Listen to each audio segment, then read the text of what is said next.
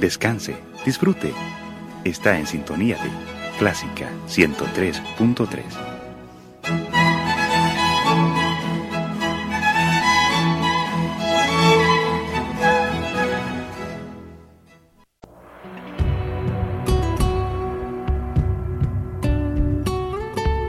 Siempre con usted, Radio Clásica 103.3.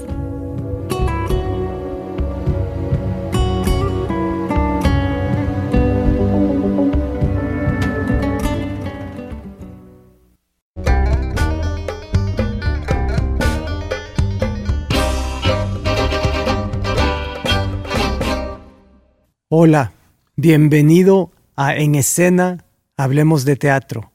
Soy Roberto Salomón, está usted en Radio Clásica.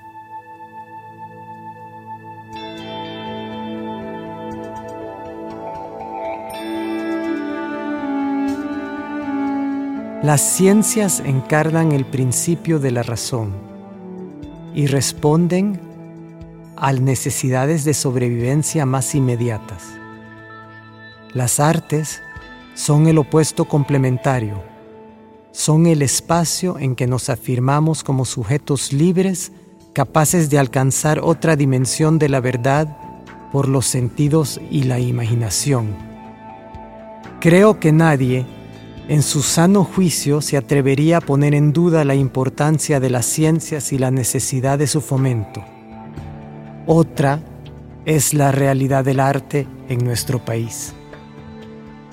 Estas palabras no son mías. Estoy citando a Ricardo Roque Valdovinos, mi invitado de hoy.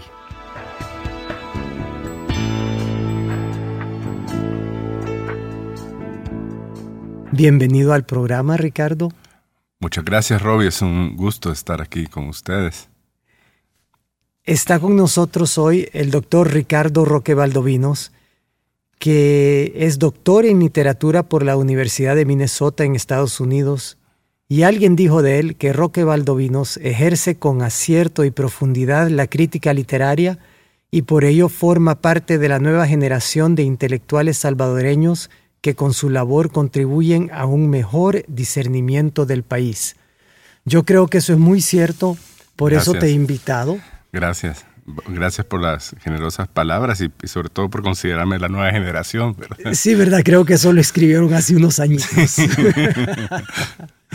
Pero ah, seguimos siendo jóvenes. Claro, hasta la muerte. Y además eh, hay una cosa que sucede en El Salvador que decimos eh, algunos de nosotros que siempre somos los mismos dándole vuelta a la rueda de caballitos, ¿verdad?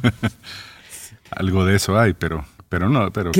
pero crees que hay un buen relevo. Tú que eres profesor en la UCA, tú estás en ese medio. Eh, sí, no, yo creo que hay una nueva generación, tanto en el mundo artístico como en el mundo intelectual académico, que realmente le está dando nuevos aires al, al pensamiento de la creación en el país. ¿no? Yo sí estoy plenamente convencido de ello.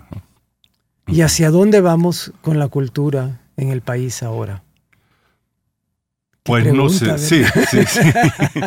bueno, yo por un lado eh, creo que soy optimista en el sentido de que veo nuevos artistas, gente joven que se dedica a la tarea de crear, a la tarea de pensar, a la, y lo hace con mucho entusiasmo, etcétera. A veces sí me preocupo porque creo que el entramado institucional, los espacios que hay en el país, siguen siendo insuficientes para sacarle el debido, eh, digamos, provecho, el debido, eh, digamos, la debida riqueza a esa, a esa promesa que significa toda esta gente joven, ¿no? Más espacios. Más espacios y mejores espacios. Mejor organizados. Mejor organizados. Y creo que con, una, con un sentido de, que, de la importancia que tienen para el país, ¿verdad? Que haya gente que esté plenamente convencida de que eso es importante, ¿verdad? Una voluntad política. Voluntad política, claro. Eh, ¿Tu formación fue en literatura? Sin embargo, ahora estás trabajando mucho en cine, en filosofía eh, y en otros espacios también. Eh, Háblanos un poco de eso, porque mucha, mucha gente no te conoce. Yo cuando te conocí eh, estuve impresionado por la, la, cantidad de dimensiones en las cuales trabajas. Bueno, yo fui muy afortunado, creo yo, de, de, de estudiar en un momento en en Estados Unidos, en la Universidad de Minnesota. En los años 80, como un Fulbright Scholar, además. Sí, en los finales de los 80, en principios de los 90, en un momento muy interesante en el que se estaba precisamente fomentando este diálogo, por ejemplo, entre la filosofía y los estudios que tienen que ver con la literatura, con las artes, con la cultura en general, el movimiento, el momento también en que estaban entrando con mucha fuerza los llamados cultural studies, ¿no? etcétera. Entonces, eh, yo ah, yo, aunque digamos tengo Claro, porque yo que soy 10 años mayor que tú, eh, o quizás un poquito más, 15, eh, cuando estudié yo era mucho más separado todo. Claro, yo porque también eh, mi maestría la hice en un departamento que es el de literatura comparada, que precisamente en esa universidad fue uno de los pioneros en eh, fomentar este, este diálogo interdisciplinario. Fue uno de los departamentos en Estados Unidos que comenzó a traducir a muchos de los, eh, escritores, de los pensadores eh, franceses, como yo, a, Lyotard, a Derrida, pero también a muchos de los pensadores alemanes, etcétera. Entonces tuve la suerte de, de estar en esos espacios y aprender que la creación artística, la literatura, las artes no se pueden ver desligadas de otras dimensiones de la, de la vida, ¿no? ¿Verdad? Y que también uno que, que no solo tiene que tener uno la perspectiva del especialista, tiene que tener la capacidad de hacer esas conexiones, ¿no?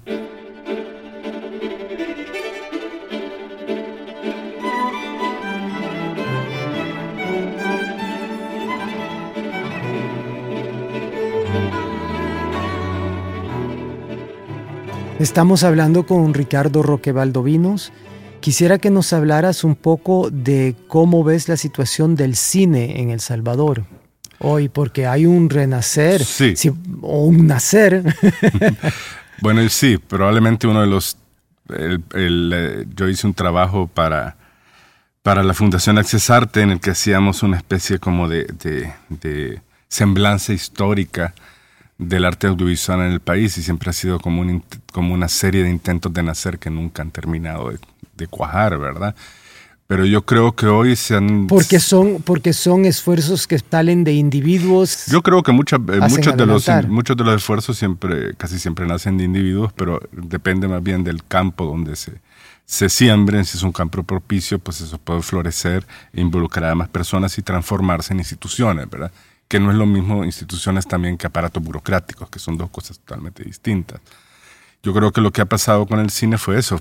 hubo como varios intentos. Yo en ese trabajo, que está por cierto accesible en la red, hago una serie de recuentos de por qué... Eh, ¿Cómo está accesible en la red? En Accesarte. En Accesarte, sí. Accesarte, y, Accesarte es una institución que está haciendo un, una semblanza de la actualidad eh, artística en El Salvador. Sí, en las distintas ramas de las artes. Entonces, eh, yo creo que en, ahora creo que hay dos coyunturas bastante favorables. Una es una nueva generación de jóvenes que se están dedicando al arte cinematográfico, que muchos de ellos han tenido acceso a formación de buena calidad en distintos lugares del mundo o que se han ido formando también. Eh, ¿Y aquí se puede formar un joven en cine? En cine, con una formación eh, especializada, no, ¿verdad? De repente puede aprender algunos rudimentos, algunos fundamentos trabajando con equipos que ya existen, pero no existen los, los espacios de formación que se requieren para un cineasta más o menos completo. Y la otra coyuntura favorable, creo yo, es la, revolución tecnológica que estamos viviendo, que ha permitido abaratar esos procesos de una manera realmente espectacular, ¿verdad? Porque si analizamos el caso de una película salvadoreña que se hizo en 1980, si mal no recuerdo, que es la zona intertidal, donde, que le hicieron Guillermo Escalón y Manuel Sorto, que es un corto maravilloso, a mí me encanta, pero que ellos le tuvieron que hacer de los retazos que sobraban de los, del celuloide que, que, que ocupaban para filmar spots publicitarios. Claro, el acceso, el al, material. al material era enormemente difícil y hoy prácticamente cualquier persona con su teléfono puede hacer una, una película, obviamente con calidad limitada, pero que tiene lo fundamental ¿no? del, del lenguaje cinematográfico, imagen y sonido, ¿verdad? Y que, y que puede funcionar. Y en eso, entonces la revolución tecnológica que, que ha habido ha abaratado tremendamente los costos de producción y yo creo que eso facilita eh, el trabajo de los, de los jóvenes cineastas, aunque yo creo que todavía tenemos una serie de deficiencias, no existe una, un entramado, eh, ¿cómo le podríamos decir?, audiovisual en el país, o lo que algunos le llaman una industria eh, audiovisual en el país, y eso hace que, que, el, que las Pero en los departamentos audiovisuales de las universidades, porque hay varios que tienen Sí. departamentos audiovisuales, eh, no se dan clases, no se, no- ¿qué es lo Mm, que se hace? O Entiendo, sea, o sea, bueno, por ejemplo, el caso que conozco mejor que es audiovisuales de la UCA, ¿verdad? Que es una unidad que está destinada a producir materiales audiovisuales con fines eh, educativos, etcétera. Ellos a veces tienen algunas capacitaciones, ellos también las, eh, eh, las facilitan, ¿verdad? Y hay esa, a través de talleres, espacios de capacitación, se, se forma alguna gente en cuestiones muy específicas y en espacios relativamente breves, ¿no? ¿Verdad? Pero tú estás de acuerdo que para la formación artística necesitamos primero una formación técnica o te parece que las cosas pueden ir a, a la par? Yo creo que depende de la rama artística, ¿verdad? O sea, yo creo que en eso Sí, son muy porque no hay que distintas. confundirlas, ¿verdad? Porque muy a menudo, así como la gente confunde arte y cultura, confunden cine y, y- Claro, cine y eh, teatro. por y ejemplo, televisión. yo creo que el caso quizás más, más claro es la música, ¿verdad? Si tú, si tú te dedicas a la música clásica y a los 10 años no has aprendido a usar un instrumento, pues muy difícilmente lo vas a poder hacer. Tienes en la pintura gente como Gauguin o como Van Gogh, que de más de 20 años, de repente el caso de Gauguin es quizás el más, el más impresionante, ¿verdad? Que era alguien que le gustaba mucho eh, la pintura, pero que no había tenido una formación académica y llegó a ser un pintor famoso, ¿verdad? Eso depende mucho de las, de las distintas ramas del arte, pero evidentemente una formación técnica ayuda. No es lo mismo una formación técnica que una formación artística, tam- tam- tampoco hay que confundirla. En, la en la rama audiovisual no es lo mismo, no es lo mismo saber, eh, eh, digamos, operar los equipos y tener una cierta noción de cómo es la parte técnica y, otra cosa la mirada artística. El, el arte cinematográfico tiene, es algo muy especial porque conjuga digamos, las, las habilidades o la sensibilidad artística de la literatura, de las artes plásticas, del teatro, ¿no? Muchos de los directores importantes en la historia del cine han sido gente que trabajaba en las artes dramáticas, quizás el más conocido, Luchino de Visconti, ¿no? Luchino de Visconti que era, eh, a la vez que era director de cine, era, era un director de teatro, ¿no? Sefirelli también. Sefirelli también, ¿no? Sefirelli montaba, eh, hizo montajes de óperas también, ¿verdad? Entonces, eh, yo creo que sí es importante la formación técnica, pero evidentemente no es suficiente, ¿verdad? No es suficiente.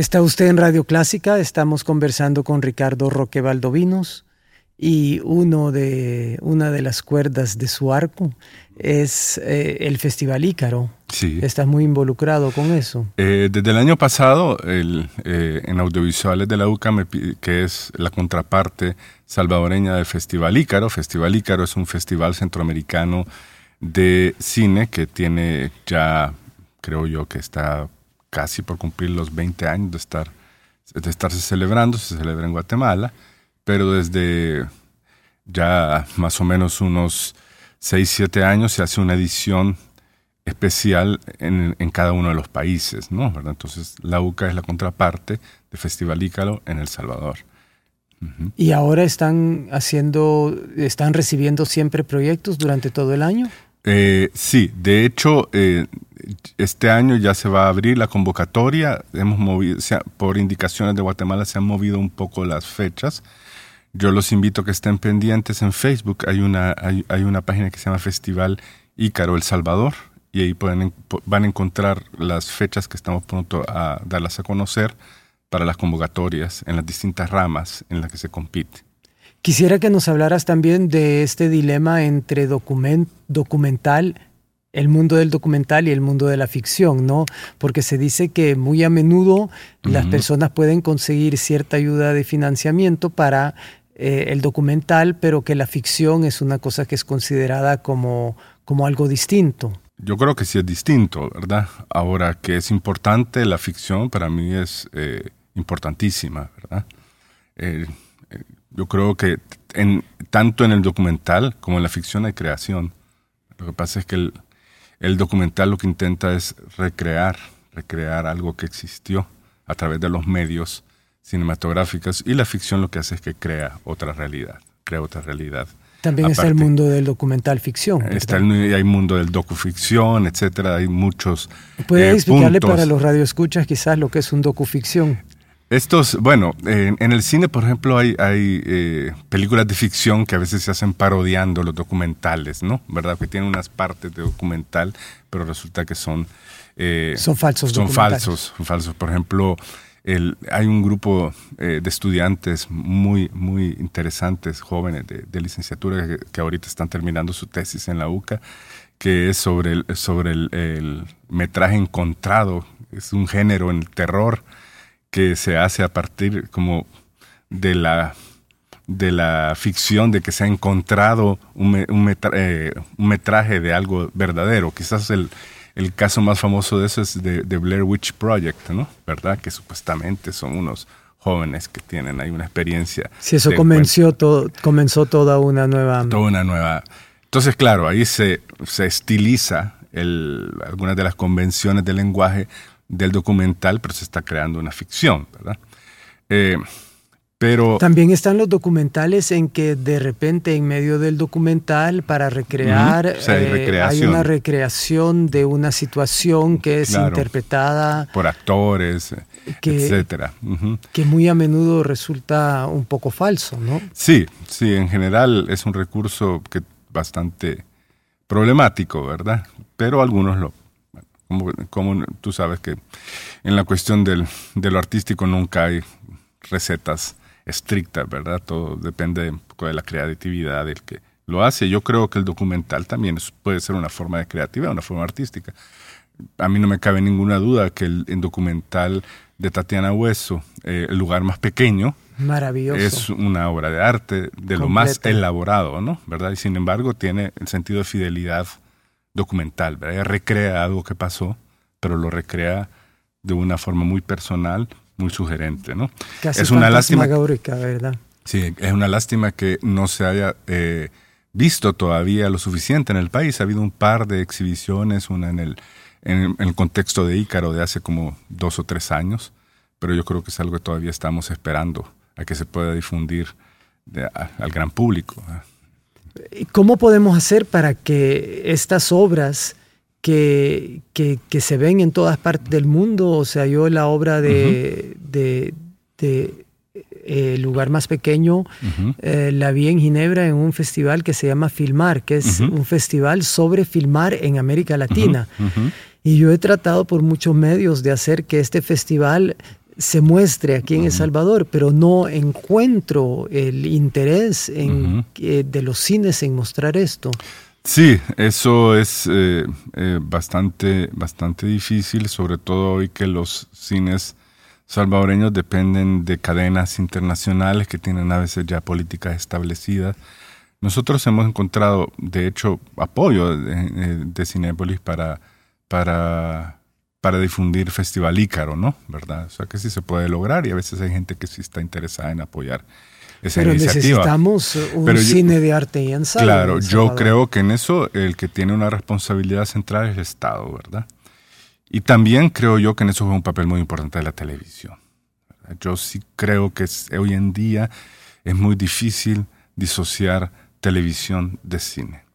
¿Verdad? Tú, tú que has vivido en Europa sabrás que siempre uno de los grandes productores de cine en Europa son las estaciones de televisión, las agencias de televisión estatal. Además, la de televisión es el único referente de nuestra juventud hoy día. Claro, y, que tiene un alcance masivo. Los jóvenes no leen. Eh, pues yo acabo de estar trabajando con una comunidad en el área de Ciudad Delgado, donde acabamos de inaugurar un nuevo teatro y resulta que lo que presentan, uno puede ver que sus las referencias no son otras televisivas. Claro. Las referencias son totalmente televisivas, las referencias de este joven, de estos jóvenes, porque no son gente que lee mucho y son jóvenes que su, su referencia total es la televisión.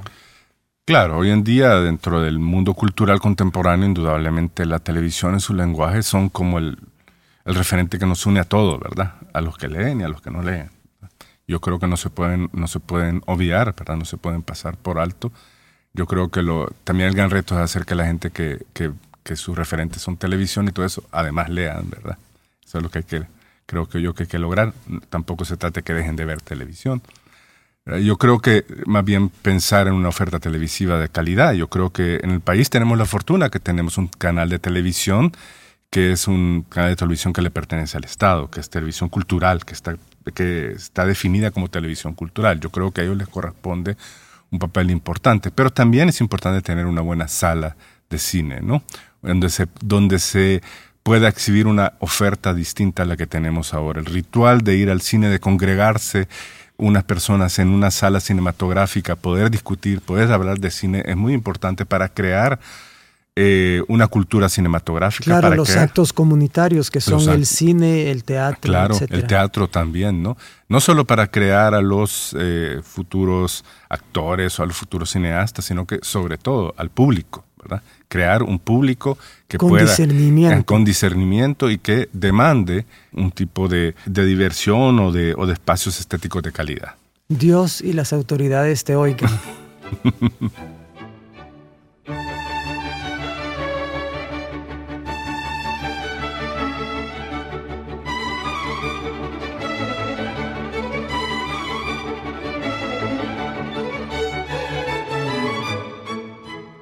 A menudo hay una confusión muy grande entre lo que es un actor de teatro y lo que es un actor de cine, y son dos mundos totalmente separados, eh, distintos, que sí hay traslape, ¿verdad? Por supuesto, porque los dos actúan, y crean ficciones, pero el mundo es totalmente distinto.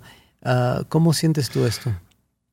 Bueno, mira, el, yo creo que no están del todo desligados. Si te das cuenta, en, en Estados Unidos, en Europa, siempre las grandes escuelas de actuación, los grandes actores en el cine, se han formado en el teatro y algunos siguen ligados al teatro. Caso quizás más conocido el de Al Pacino, ¿no? ¿Verdad? Que sigue siendo una persona muy ligada al mundo teatral. Obviamente, y eso tú lo sabes eh, mejor que, que, yo, ¿verdad? El, el, el, tipo de actuación frente a una cámara es distinto que frente a un público. Luego también en el cine en algún momento, sobre todo como consecuencia del neorealismo italiano, ¿verdad? De esa idea de, que la cámara tenía que salir a la calle y un poco traernos el mundo real a las pantallas. El neorealismo italiano comenzado por Roberto Rossellini después de la Segunda Guerra Mundial. De la Segunda Guerra Mundial. Entonces, a partir de ese momento también eh, empezó a hacer este cine con no actores, ¿verdad? O el cine con personas de, de la vida real, ¿verdad?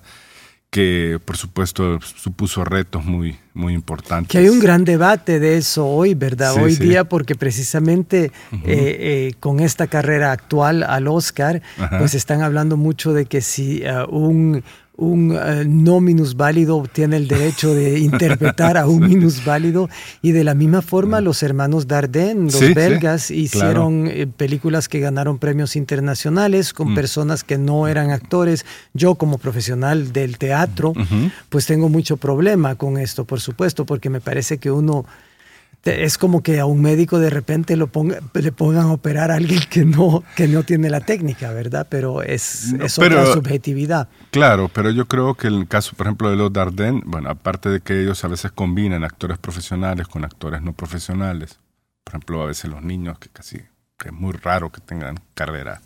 Los niños siempre son, profesionales. Sí, son profesionales para actuar, no perdido esa habilidad. Eh, pero ahí, eso depende de la visión que tenga el, cineasta, ¿verdad? De la visión que tenga y que, en determinado momento prefiere usar actores profesionales o no, profesionales. Incluso el caso de Rossellini, ¿no? Que en Stromboli usaba a, Ingrid Bergman, que después fue su compañera, ¿no? Con, con gente, con habitantes de esa islita de Sicilia. Entonces yo creo que esa ya es la visión del, cineasta, ¿verdad? Que, la que demanda el, que haya actores profesionales o actores no profesionales. Yo creo que cierto tipo Pero de lo que me encanta en todo lo que estás diciendo es que eh, desde el comienzo del programa estoy pensando en eso, es que, y te lo quiero decir, es que lo, lo, que permea de lo que dices es que no hay un solo camino y no hay una sola verdad hay miles de maneras de hacer las cosas y cada una es válida. Puede ser válida si es consecuente consigo misma. Y si el resultado creo que es de calidad, ¿verdad? Yo creo que eso es importante y es muy importante la visión artística que se tenga. He sabido que ahora hay algunos experimentos de teatro también que se hacen con actores no profesionales. Pero me estaba contando una amiga de una pieza que hace, no, no recuerdo el nombre, una teatrista argentina que trabaja con una serie de personas como a partir de tratar de reconstruir sus memorias. Claro, el teatro testimonial y el teatro documental y el teatro comunitario claro. que se unen, hay tantos distintos caminos. Claro. Y, ah, y, aquí en El Salvador se está haciendo muchos trabajos con esto, o sea, y claro, o sea, yo creo en todo tipo de teatro, creo que tanto el teatro universitario como el teatro aficionado, como el teatro infantil, como el profesional y el comunitario tienen su lugar y el satírico también. Pero cada, cada cual tiene que tener su propio camino y sus, tiene sus propias normas y tenemos que trabajar dentro de esas normas que cada uno hace. Claro que nos podemos salir. Yo personalmente en este momento estoy eh, haciendo un experimento en algo que nunca, eh, eh, en lo cual nunca he incursionado y es que me he metido a hacer un trabajo con bailarines y para complicarme las cosas he querido, he querido hacerlo con balletista y bailarines contemporáneos. Entonces, y precisamente es la misma técnica la que te hace el choque, que te da la chispa para poder hacer un fuego en escena. Yo creo que siempre lo más interesante suele surgir cuando se transgreden la frontera, cuando se traspasan. Viva el mestizaje. ¿Verdad? Claro, y en eso creo que tenemos una, una gran tradición en América Latina.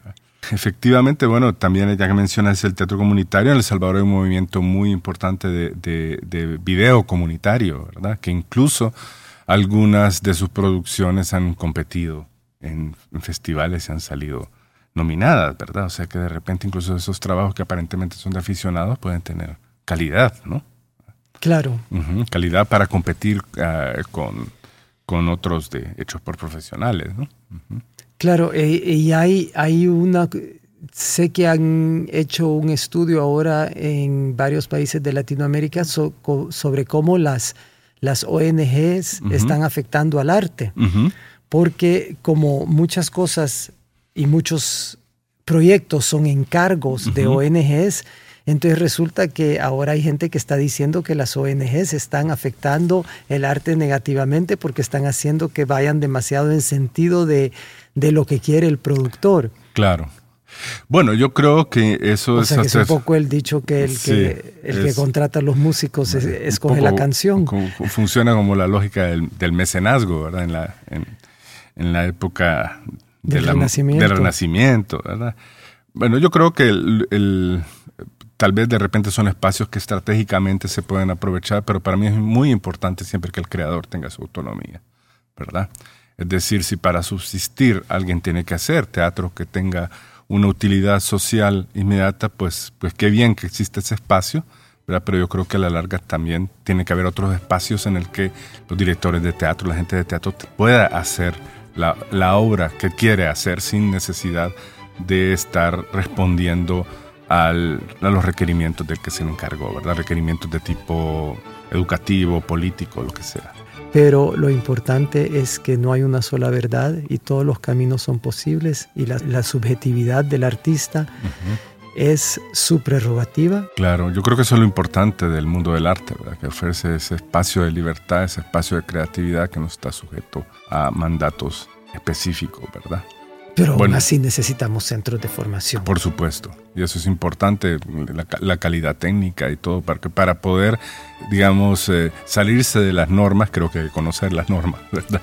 Pues muchas gracias por estar con nosotros hoy. Ricardo Roque Valdovinos, eh, suerte con todos tus proyectos. Esto fue en escena. Hablemos de teatro. Bueno, hablamos mucho más de cine y de video que de teatro. Hasta la semana entrante.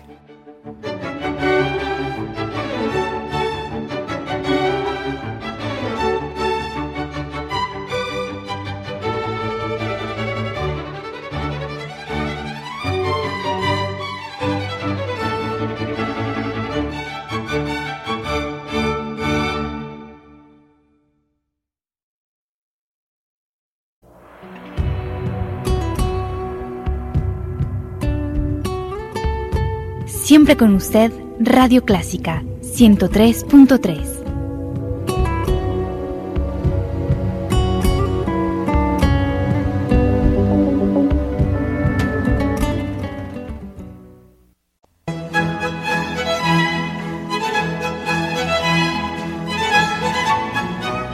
Descanse, disfrute. Está en sintonía de Clásica 103.3.